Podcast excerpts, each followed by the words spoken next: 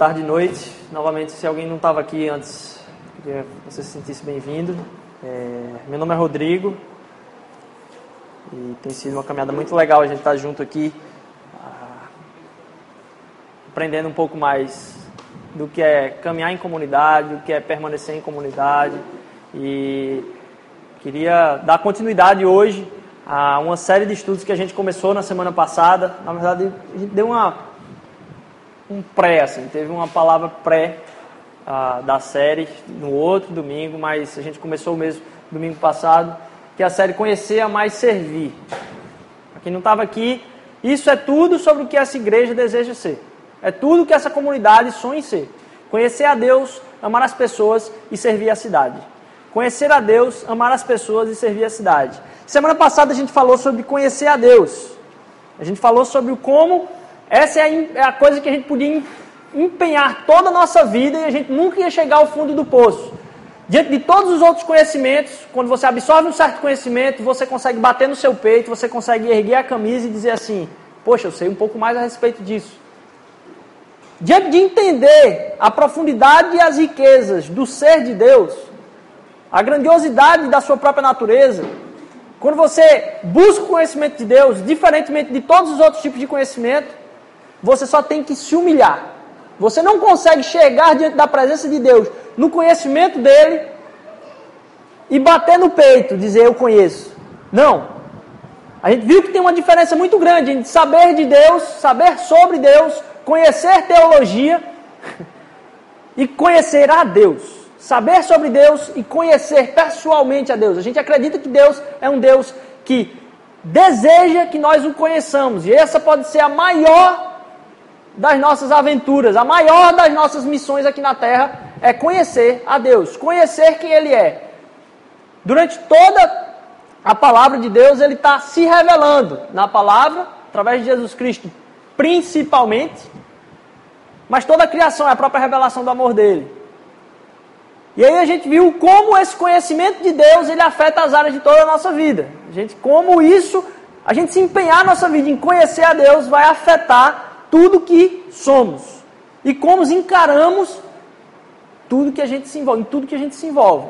Hoje eu queria conversar um pouquinho sobre amar as pessoas. Então, primeiro conhecer a Deus, depois amar as pessoas. E amar as pessoas é um tema que parece muito frufru, muito uma coisa muito geral assim, né? Podia isso aqui ser um tema de uma palestra de autoajuda. Você quando ouvir amar as pessoas, ah, o que importa é o amor. Você tem gente falando isso, que conhece a Deus, você tem gente falando isso, que é apenas religioso e finge conhecer a Deus, e você tem gente falando isso que odeia a Deus. As pessoas devem amar umas às outras. Isso é uma fala tão jogada aí, a palavra própria amor é tão deturpada hoje, que tem gente, olha, quando eu, rapaz, a época de, de, de quando você está andando muito em grupo, as pessoas falam, eu te amo. É muito, como se fosse um negócio Fácil, exatamente. Coisa fácil, que dá para ser soltada assim. Então tem gente que ama biscoito, tem gente que ama jogar bola, tem gente que ama praticar algum esporte, tem gente que ama moda, tem gente que ama. E a gente não tem o conceito da palavra amor muito bem estabelecido nas nossas vidas.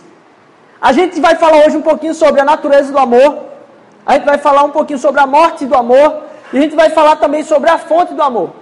A Mosaic deseja ser uma igreja que conhece a Deus, uma igreja que ama as pessoas. Isso porque a gente só pode amar a Deus do tanto que ele é revelado a nós. A gente não ama a Deus porque a gente tem essa força dentro de nós para amar a Deus.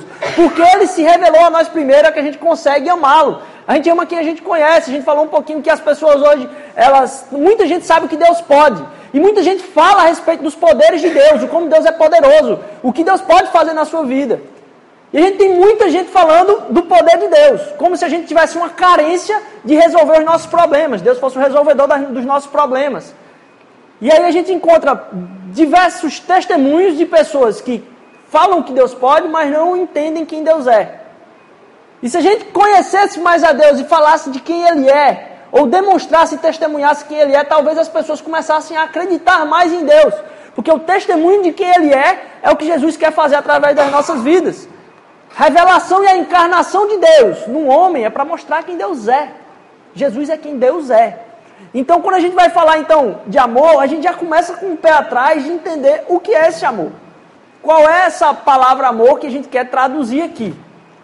E aí eu queria começar falando da natureza do amor. O que é que significa essa palavra? Porque se a gente não entender, pelo menos diferenciar de algumas coisas, como é falado hoje, a gente vai ter dificuldade de entender até mesmo o amor de Deus por nós, porque a gente não vai estar falando a respeito do mesmo amor. Quando a gente fala amor, e trazer isso como uma parte de uma série de pregação pode até ser piegas, ah, a igreja que ama as pessoas. Se a gente não entender o quanto isso é profundo e transforma o nosso coração enquanto igreja, enquanto comunidade, enquanto pessoas que se reúnem aqui para estar fazendo a celebração de uma mesma coisa, a gente vai deixar passar batido mesmo. Vai ser feito aquele esquema de filme que tem aí sobre amor. Né? Uns amor aí que ninguém entende. E a gente entender essa natureza, então, do amor é muito importante. Eu queria que você abrisse comigo. A gente vai ler um pouquinho hoje, tá? A gente vai passear muito por algumas, alguns dos textos que o apóstolo João escreveu. Eu queria começar lendo João capítulo 13, versículos 34 e 35. João, o Evangelho de João, é o quarto evangelho na ordem da Bíblia aí, não na ordem cronológica, mas na ordem da que foi colocado aí na, no livro. É o quarto evangelho, Mateus, Marcos, Lucas, João. E o capítulo 13. No capítulo 14, Jesus está se despedindo. Já está se despedindo. No capítulo 15, Jesus tem realmente um momento de despedida, a ceia lá com os, com, com os discípulos. E aqui ele está dando umas preliminares aí. Está dando assim, começando o último discurso dele, assim, a última mensagem mesmo. Um novo mandamento lhes dou, João 13, 34, 35. João capítulo 13, 34, 35. Amem-se uns aos outros, como eu os amei. Esse é o novo mandamento que eu lhes dou. Vocês devem amar-se uns aos outros. Com isso, todos saberão que vocês são meus discípulos, se vocês se amarem uns aos outros. Então, tem muita gente que diz que é de Jesus, tem muita gente que fala a respeito de Jesus. E a forma, essa semana eu, eu fui perguntado a respeito, poxa, tem tanto nome de igreja, né? Igreja Batista, Igreja Presbiteriana, Igreja Congregacional, Igreja Obreira de Cristo, Igreja do, dos Últimos Dias, Igreja. Qual é a igreja que vai estar certa no final de tudo? E aqui a gente tem a resposta. Deus não coloca nome de igreja na frente de nada.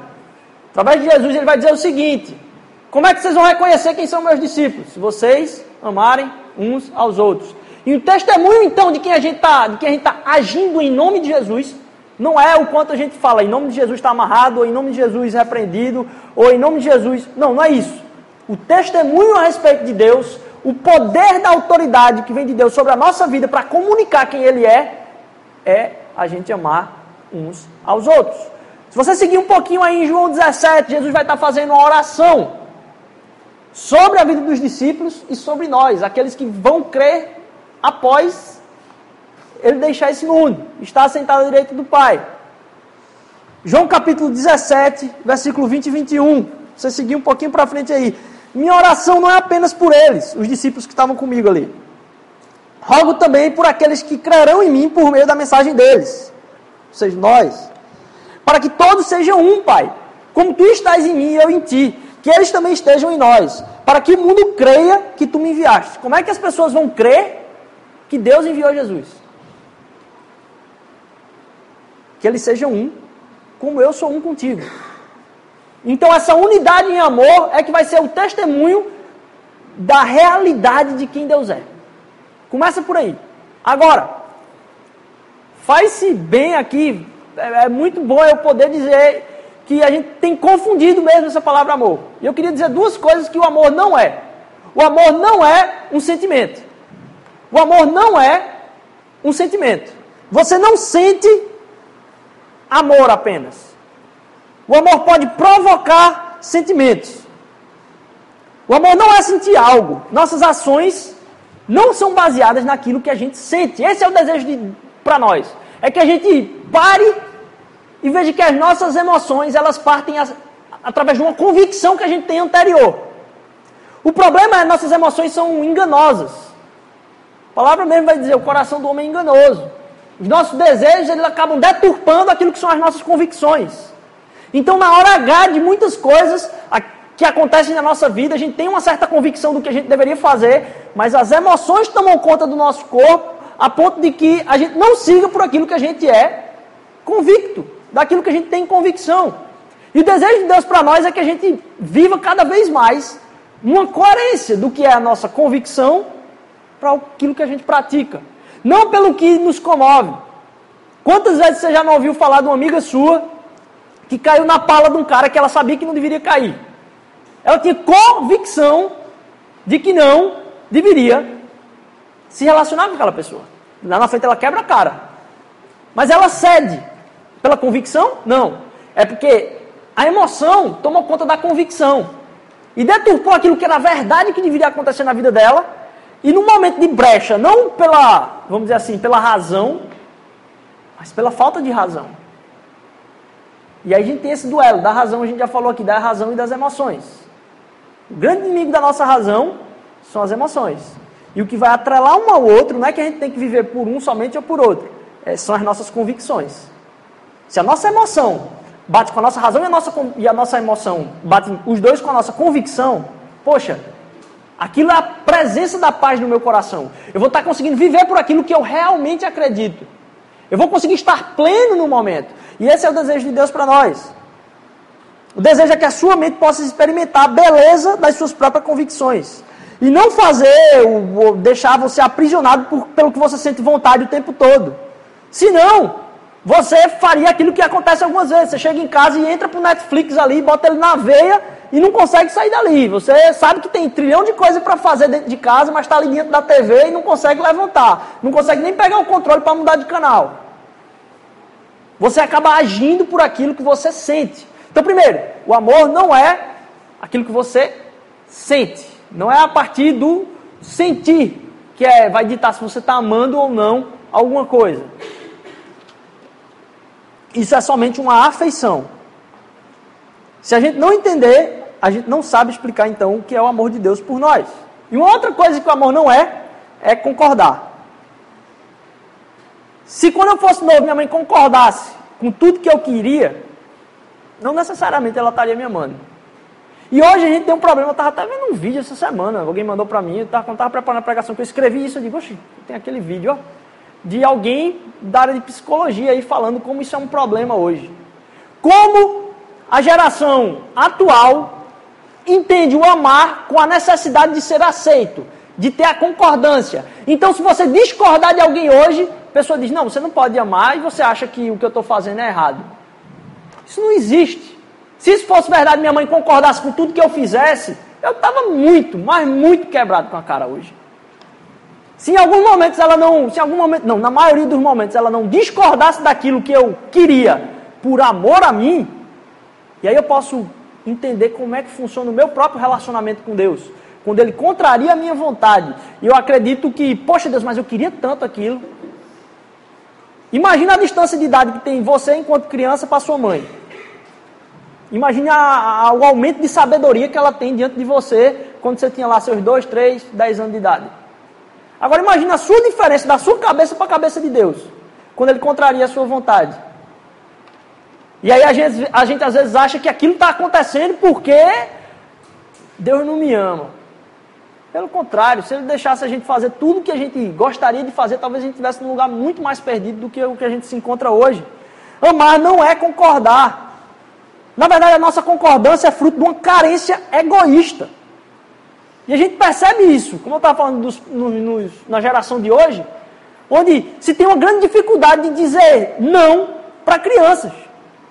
Tem grande dificuldade da gente poder falar para a criança, ó, não pode fazer isso. Você encontra gente no meio da rua, é a criança batendo no pai, a criança falando mal com o pai, falando mal com a mãe, porque é muito difícil você dizer não, porque você não quer magoar. Como se o papel do pai fosse ser aceito pelo filho. Se tem uma coisa que o filho não precisa aceitar, é que o pai é pai. Não tem o que ele possa fazer contra isso, nem mãe. A mãe é a mãe, acabou. Você só tem aquela dali. Então, quando a gente começa a tratar uma geração que vem após a nossa como algo que a gente precisa da aceitação dela, o desejo que se tem dos pais hoje de se tornarem, essa frase não existia. Dizer, ah, eu queria que meu filho fosse meu amigo.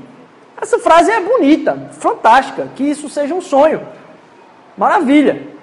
Mas que isso reflete uma carência enorme na, na sociedade hoje de ser aceito por aquilo com que se concorda. Eu, minha, minha esposa voltou agora de um congresso de psicologia para criança lá, no, no, lá, em, lá em Campinas.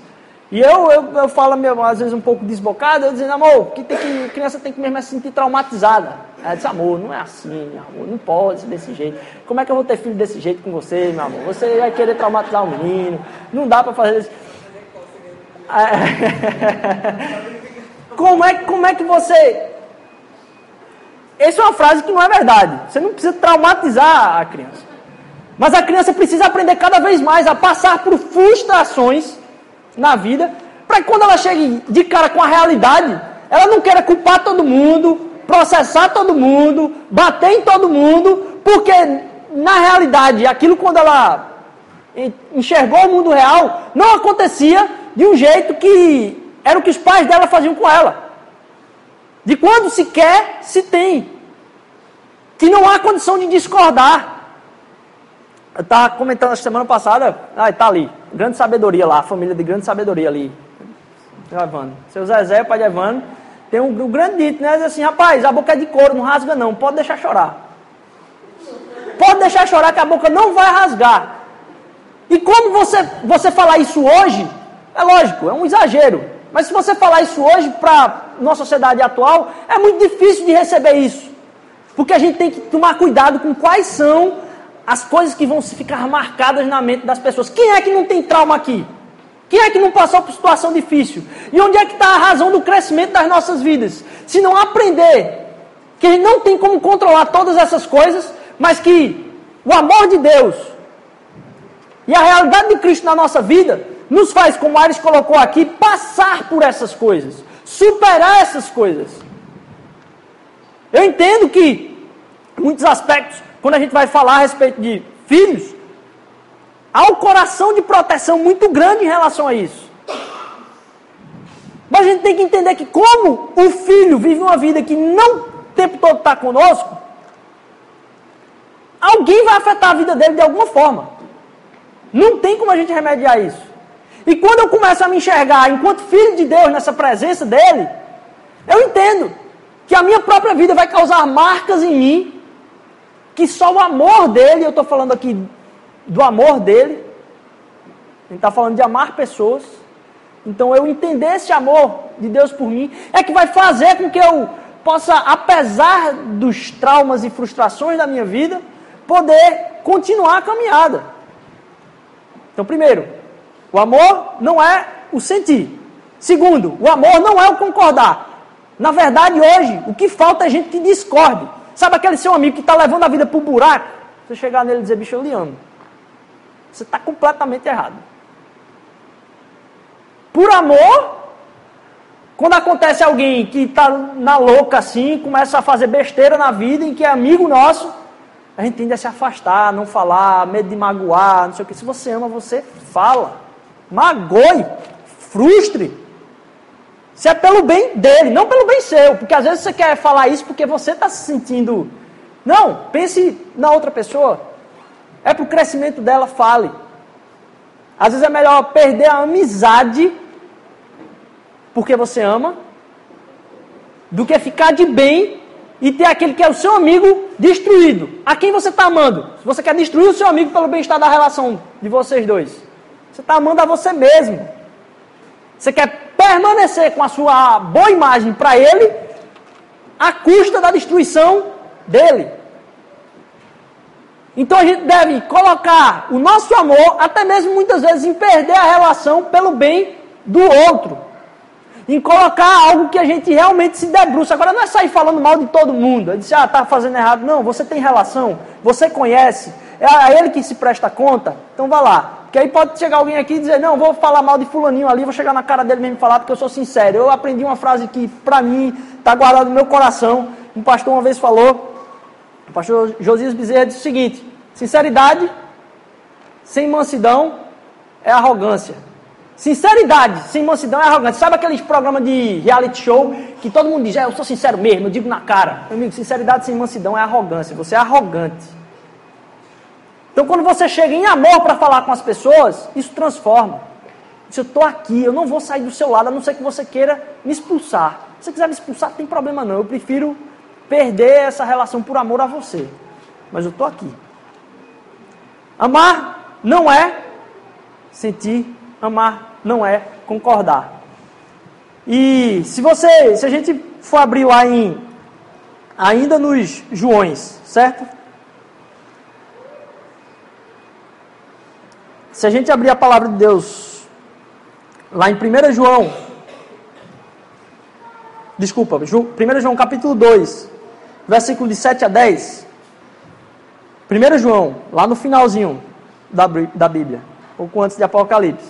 1 João capítulo 2, de 7 a 10, vai dizer o seguinte: Amados, não lhes escrevo um mandamento novo, mas um mandamento que é antigo, que vocês têm desde o princípio. Olha ele repetindo as palavras de Jesus aí. A mensagem que ouviram. No entanto, eu lhes escrevo um mandamento novo, o qual é verdadeiro nele e em vocês, pois as trevas não se, já estão se dissipando, pois as trevas estão se dissipando e já brilha a verdadeira luz. Quem afirma estar na luz e odeia seu irmão continua nas trevas. E quem ama seu irmão permanece na luz, e nele não há causa de, de tropeço. Então, quem odeia seu irmão não tem como permanecer na luz. Na verdade, quando a gente fala uma coisa, que a gente permanece no amor, e a gente vê a palavra de Deus repetindo, ó, se você não consegue amar as pessoas, você não permanece nele. Então, amar as pessoas é permanecer em Deus. A gente falou semana passada de conhecer a Deus. Amar as pessoas é continuar permanecendo na sua presença. Estar na presença de Deus acaba sendo amar as pessoas. É esse o mandamento que Deus deseja que a gente cumpra. Para permanecer nele é amar as pessoas. E esse a gente vai ver um pouquinho mais na frente que isso é restaurado na nossa vida quando a gente ama as pessoas. A gente falou do que ela não é, e aí, poxa, aquilo que a gente tem aqui como pequeno grupo não é só para a gente, poxa, se encontrar durante a semana. Não, o pequeno grupo não é uma reunião. A reunião é um, uma parte mínima do processo para marcar da gente se encontrar pelo menos uma vez na semana. Para que daí os relacionamentos possam fluir de forma a gente crescer em amor uns com os outros. Porque se o amor na minha e na sua vida tiver simplesmente ligado a pessoas com quem a gente concorda, primeiro eu falei de pessoas que são nossas amigas, em algum momento a gente discorda delas. Mas se o amor não me levar a amar pessoas com quem eu nem conheço hoje, e me abrir para pessoas que hoje não têm nenhuma empatia comigo, aí não se fala tal. Se você não se colocar em ambientes que você vai estar encontrando pessoas que são desconhecidas com o objetivo de se relacionar, é muito difícil que o caráter de Cristo possa ser forjado na sua vida, porque a gente começa a fazer perguntas assim, baseado em que os seus relacionamentos são formados. Porque a empatia é um item fantástico dos relacionamentos. Mas se os meus relacionamentos são formados apenas por, por aquelas pessoas que eu concordo, que eu me dou bem, que eu tenho amizade natural, que eu tenho conforto, que eu não produzo machucados, que eu não tenho conflitos, com que eu não me desgasto, se não houver no meu intento de me relacionar nenhum sacrifício, será que eu estou agindo em nome de Jesus mesmo? Ah, Jesus é, é diz que a gente precisa amar as pessoas. Então vou sair mais com meus amigos. Será que é isso? Será que é isso que ele estava propondo para a gente ali? Ou ele estava dizendo, não, pessoas com quem você não conhece hoje, se você começar a se relacionar, você vai ver que você derramar o meu amor em relação a elas, você vai produzir testemunho a respeito de mim na vida delas, e mais, você vai entender qual é o amor que eu estou amando você. Se não houver sacrifício nos nossos relacionamentos, se não houver desejo de se colocar em situações de conhecer outras pessoas, porque a sua vida é o objeto através do qual Deus vai se revelar pela presença do Espírito Santo, a gente vai ser gente que curte a vida com os amigos. Eu não acredito que quando Deus está colocando para a gente amar as pessoas, amar uns aos outros, não é em relação a, poxa, vou curtir minha vida com os meus amigos. Não. É que o seu relacionamento com outras pessoas vai fazer com que você cresça nele. A gente acredita que o crescimento na palavra de Deus, ele é relacional. A gente já falou várias vezes aqui, tem gente que fica achando que é só assim que Deus fala. Na verdade, Deus fala assim e assim. Ele fala através de pessoas, principalmente. E às vezes a gente fica gritando para Deus, achando que Ele vai falar conosco diretamente, quando Ele quer usar a vida de pessoas para falar conosco, que a gente não se disponibiliza a estar tá abrindo essa conexão, abrindo, dando abertura para isso. Se você não se coloca em ambientes onde pessoas vão falar a respeito de Deus, como é que você pretende ouvir a voz dele? Ele fala através da sua palavra, ele fala através de nossos momentos em isolamento com ele, mas o nosso crescimento na prática do amor dele, ele vai dizer: o testemunho está em vocês se amarem uns aos outros. E o amor de Deus, a vida cristã, ela é sempre refletida em obras. Mateus vai dizer: ó, através das suas boas obras é que eles vão acreditar que eu existo, que sou eu mesmo Deus. Então, quando você acredita em um bocado de teoria, consegue conversar com Deus através dessas teorias, mas isso não se denota em obras nas nossas vidas, quais são os relacionamentos que são hoje sacrificiais para você? Quem são as pessoas que você está se colocando? Dizer, poxa, eu não conheço aquela pessoa, mas eu estou me colocando aqui para, de alguma forma, abençoar. Porque se isso não estiver acontecendo na minha e na sua vida, a gente não está crescendo no amor de Deus. Porque não é uma relação individual somente. A nossa relação individual é acrescentada pela nossa relação coletiva com as pessoas. A palavra de Deus vai dizer: se você me ama, você tem aquela vida devocional fantástica, mas se você odeia seu irmão, é mentira. Aquele momento seu no quarto é mentira. Se ele não desembocar em obras de relacionamento com as pessoas, não tem como ser vivenciado. E aí os pequenos grupos, para a gente hoje, funciona como um laboratório de inovação da vivência em comunidade em amor às pessoas. É um laboratório de inovação, porque o Espírito não vai estar falando só através de alguém que tem um negócio preparado aqui. Não. É a vida das pessoas, em como Deus falou com elas. Senhor, como é que o Senhor falou comigo essa semana? O que é que Deus falou comigo essa semana? E eu tenho pessoas que não têm o púlpito para falar, mas o Espírito está falando através da vida delas, uma na vida da outra. E aí diz, ah, mas o pastor não está lá. E quem é que fala para o meu e o seu coração? É o pastor ou é o Espírito Santo? Quem é mais importante? Qual é a importância, na verdade? De alguém com um microfone, se não for pelo Espírito. Então, se vocês não se colocar na presença de pessoas que à vista da sociedade não tem autoridade nenhuma, mas através do Espírito Santo Deus levanta autoridade para falar na sua vida, muito dificilmente você vai conseguir, inclusive, aumentar o seu conhecimento a respeito de Deus. Amar as pessoas não é uma coisa separada do conhecer a Deus. Na verdade, o amar as pessoas, o que a gente leu aqui diz que é permanecer em Deus. Então, os pequenos grupos acabam sendo essa, esse laboratório de inovação de como a gente pode amar as pessoas. Porque pode acontecer de você dizer, ó, essa igreja aqui não tem não tem ação social, essa igreja aqui não tem esse projeto que eu queria que ela tivesse. Junta lá teu pequeno grupo e vai fazer. Você vai ver que vai juntar um bocado de gente. Porque a gente acredita que a visão é dada para a comunidade através da liderança, beleza. Mas a ação de Deus no reino, de Deus no mundo, que já chegou, é dada através do Espírito, que está habitando em cada um de nós aqui, que confessa Jesus como seu Senhor e Salvador. Então não tem uma direção que é dada a partir de uma organização. Não. O reino de Deus. É, rapaz, o eunuco estava falando lá em Atos capítulo 8 em suas dúvidas com Deus, do nada Deus manda Filipe para aparecer no meio da estrada assim, dizer, ó, oh, rapaz, esse cara que se converteu mesmo, vai batizar agora, quer batizar, entra aqui na água agora aqui.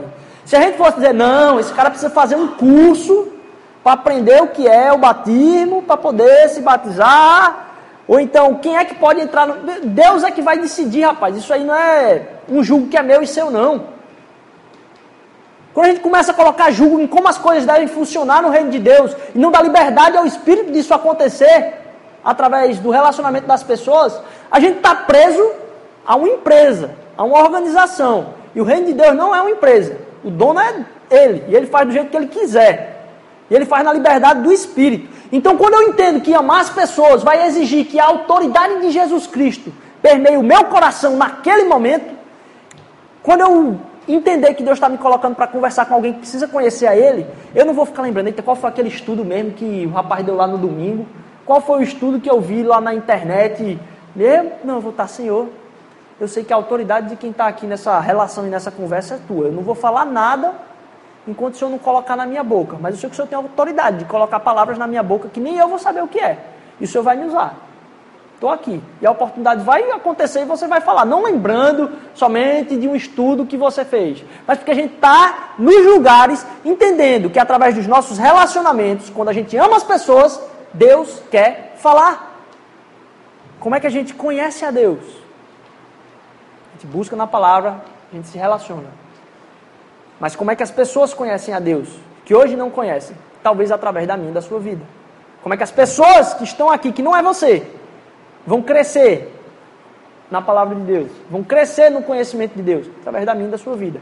E se a gente não se disponibilizar a estar em momentos para fazer isso, nossa vida é uma vida simplesmente religiosa. A gente acredita em uma certa doutrina e a gente acha que lá no final, como a gente falou dois domingos atrás, Deus vai perguntar qual é a doutrina que você acreditou. Ah, essa, essa essa, pode entrar. Eu não consigo fazer essa relação com um Deus majestoso que é, vai, vai submeter a isso, não.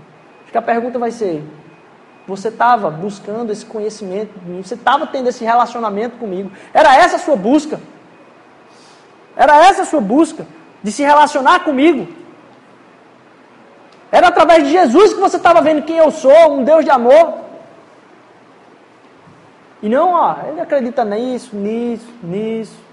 Se Jesus foi apenas, for apenas algo que a gente acredita e não a porta com a qual a gente se relaciona com Deus, Jesus acaba se tornando uma doutrina. Jesus não é uma doutrina, Jesus é uma pessoa que viveu e amou as pessoas. Quem é que tinha o pleno conhecimento do Pai? Se você quiser ler depois João 17, continue lendo João 17. Quem tinha o pleno conhecimento do Pai? Jesus. Como ele viveu? Para amar as pessoas. Então isso não é uma conversinha bonitinha, de ah, vamos amar as pessoas. Não. A gente falou da natureza do amor, e aqui eu estou falando da morte do amor. Porque na Bíblia vai dizer o seguinte, lá em 1 João ainda, a gente leu o capítulo 2, agora vai ser o capítulo 3, versículo 14. Sabemos que já passamos da morte para a vida porque amamos nossos irmãos. Quem ama, quem não ama, permanece na morte. E a gente falou um pouquinho disso aqui. A gente sabe que a gente passou da morte para a vida por causa disso. Se alguém passou da morte para a vida, qual é um conceito básico que está aí dentro? Você passar da morte para a vida. Você morreu. Porque para você passar da morte para a vida, você precisa primeiro morrer. Então, se você passou da morte para a vida, você morreu. Então, quando a gente percebe que a minha vida agora, quando eu enxergo um momento em que eu preciso me sacrificar, eu preciso, vai ser dolorido, eu vou ter que gastar meu tempo com essa pessoa. Meu Deus do céu, isso aqui vai ser ruim demais, vou gastar minha tarde. Se eu não morrer para os meus gostos, em nome de viver esse evangelho de amar as pessoas, eu estou agindo no meu próprio conforto, através das minhas próprias carências. Volta para aquela questão lá do fazer com que eu concorde com todo mundo, que aí todo mundo vai me amar. E eu vou amar todo mundo concordando com elas. Na verdade, é uma carência sua de ser aceito. Quando a gente se disponibiliza a relações sacrificiais, a gente entende que a gente passou da morte para a vida. Porque eu já estou morto, não tem gosto. Ah, mas fulaninho me magoou. Rapaz, já viu quantidade de gente magoada no meio evangélico? É muita gente magoada e tem muito motivo mesmo. Tem gente que realmente foi pisoteado em diversas, em diversas situações. Mas sabe quando você tem Jesus Cristo, você diz, fui pisoteado, mas pisotearam não acaba morto, porque eu já morri. Tudo se fez novo na minha vida. E tudo vai se fazendo novo na minha vida. Porque o que importa não é aquilo que eu vivi, é como eu vou lidar com o próprio amanhã. E no amanhã, as misericórdias do Senhor se renovam. Então eu não vivo agora como quem está vivo, mas como quem está morto. Quem é que tem gosto? Quem está vivo. Quem está morto não tem gosto. Quem está morto não tem muita preocupação. Quando a gente começa a ter preocupação é porque a gente não para para pensar que a gente já morreu. E a gente vive uma nova vida. A gente já passou da morte para a vida. Quando a gente tem muito, muita coisa assim de mágoa com as pessoas, a gente está guardando mágoa porque a gente não se matou ainda. No sentido figurado. Porque a gente não morreu. A gente ainda está se, se prendendo a algumas coisas. Falou, fez aquilo, mas fez aquilo com o cabo que está morto. Esse eu aqui está morto. Então quando a gente começa a fazer isso, a gente entende que o morto, se tem uma coisa que ele não tem, é alguma coisa para perder. O morto não tem nada para perder. E a gente começa a viver muito mais leve, porque a gente entende o próximo ponto da pregação, que é a fonte do amor. Que a gente tem tudo. Que a gente falou, a natureza do amor, distinguindo algumas coisas. A gente falou sobre a morte do amor, porque para amar, a gente precisa, de certa forma, morrer. Porque se a gente está amando algo que a gente desejaria naturalmente, a gente está se amando. Mas a fonte do amor. Amar por quê? E a gente vai lá para o próximo capítulo de João para finalizar aqui. Capítulo 4, 1 João, tá? 1 João 4, de 7 a 10. Amados, 1 João 4, de 7 a 10. Amados, amemos-nos uns aos outros, pois o amor procede de Deus. Aquele que ama é nascido de Deus e conhece a Deus. A gente falou do conhecer. Foi assim que Deus manifestou seu amor entre nós, enviou o seu Filho unigênito ao mundo, para que pudéssemos, por meio dele, pudéssemos viver por meio dele, uma nova vida. A gente vive agora a vida de Cristo. Nisto consiste o amor. Não em que nós tenhamos amado a Deus, como a gente falou semana passada, mas que Ele nos amou e enviou seu Filho como propiciação pelos nossos pecados.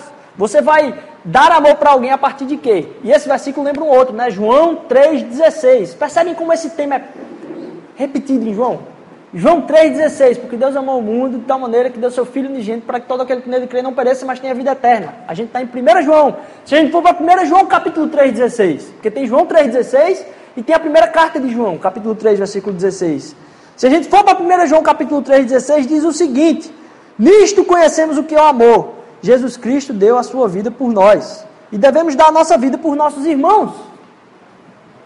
Se não houver esse doar, esse perder algo por essa doação, a gente não está entendendo o amor. Nisto consiste o amor. Então a gente está se colocando nesses ambientes. Antes de perguntar então quanto você ama, e a gente viu aqui em João que ele diz: Ó, você foi amado primeiro. Você entender isso é importante. Eu queria perguntar o quanto você é amado. Porque se a gente ficar perguntando o quanto a gente é amado, a gente vai ter uma resolução na nossa cabeça. Porque parece que a gente se esgota. Parece que a gente tem um copo cheio d'água. E se a gente for dar para todo mundo, vai faltar.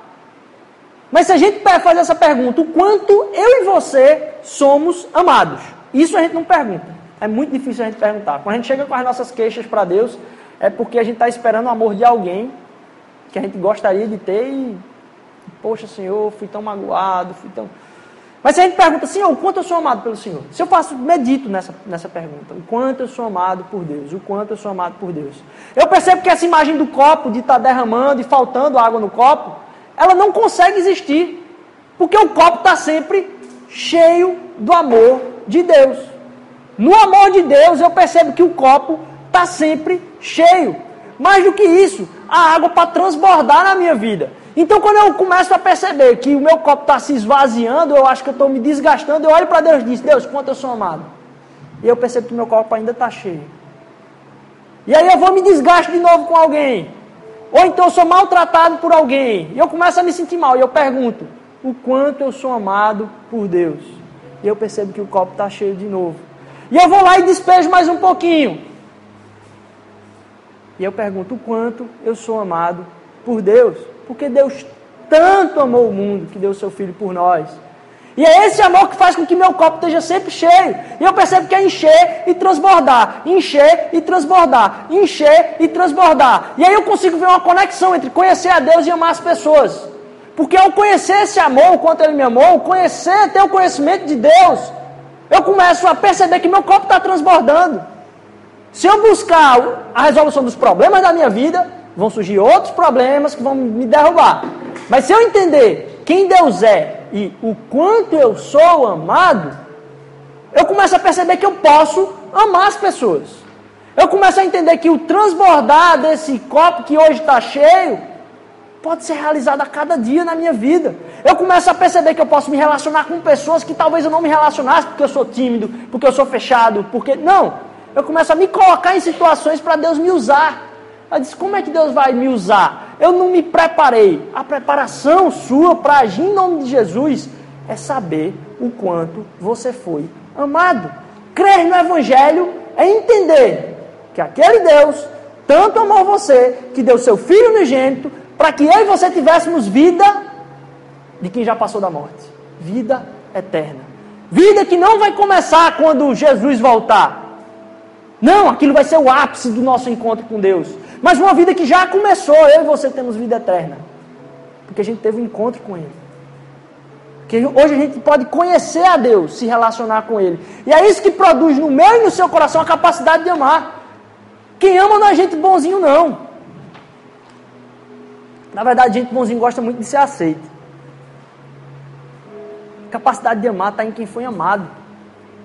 E algumas pessoas você enxerga que não foram amadas, que não tem referência de nenhum amor na vida, que tudo que teve quando foi crescendo foi somente falta de amor, falta de amor, falta de amor, falta de amor.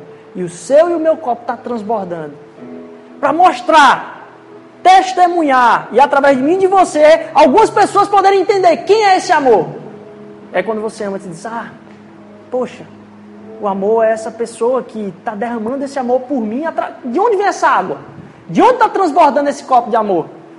E a gente consegue encontrar a fonte do amor. Então, quando a gente vai amar alguém, não é personalidade nossa.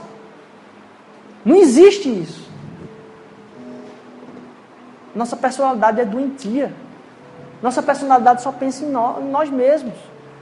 O Evangelho de Cristo vem nos resgatar para estar tá buscando se encher do amor dele e transbordando. É encher e transbordar, o copo está sempre transbordando. Então, quando eu e você estivermos dizendo, não aguento mais, Senhor Deus, eu estou sem força, faça essa pergunta: O quanto eu sou amado por Deus? E o Evangelho vem renovar isso. E a gente cantou no começo: é um novo tempo, é um novo dom. Toda vez que a gente se encontra com Jesus, toda gente que a gente busca Jesus, ele traz esse renovo de vida na nossa vida. Ele traz esse renovo de amor na nossa vida por outras pessoas. E a gente começa a perceber que a nossa comunidade, o sonho de amar as pessoas, não é mais algo, uma frase feita. Não. Porque o conhecimento de Deus leva a isso. O conhecimento de Deus leva a gente a se colocar em situações em que a gente vai discordar de pessoas. Em amor a elas. Mas em que a gente vai viver em, relação, em amores sacrificiais. Não em coisas confortáveis. As decisões da nossa vida não são mais tomadas por nós, porque a gente já morreu. Elas são tomadas por Jesus na nossa vida. E agora eu vivo uma nova vida. Eu não vivo mais, mas Cristo é que vive em mim. É o cara que ama todas as pessoas que vivem em mim. E eu sei, Senhor Deus, não é que eu amo eu não amo todas as pessoas. Eu tenho dificuldade de gastar tempo com as pessoas. Mas quem vive em mim hoje é Cristo.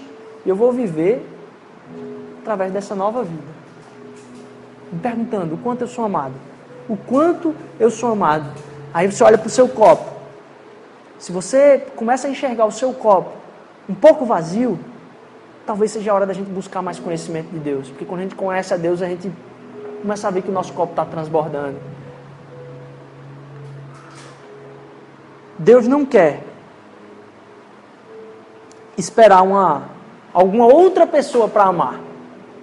Ele não está esperando pessoas diferenciais para amar. Não.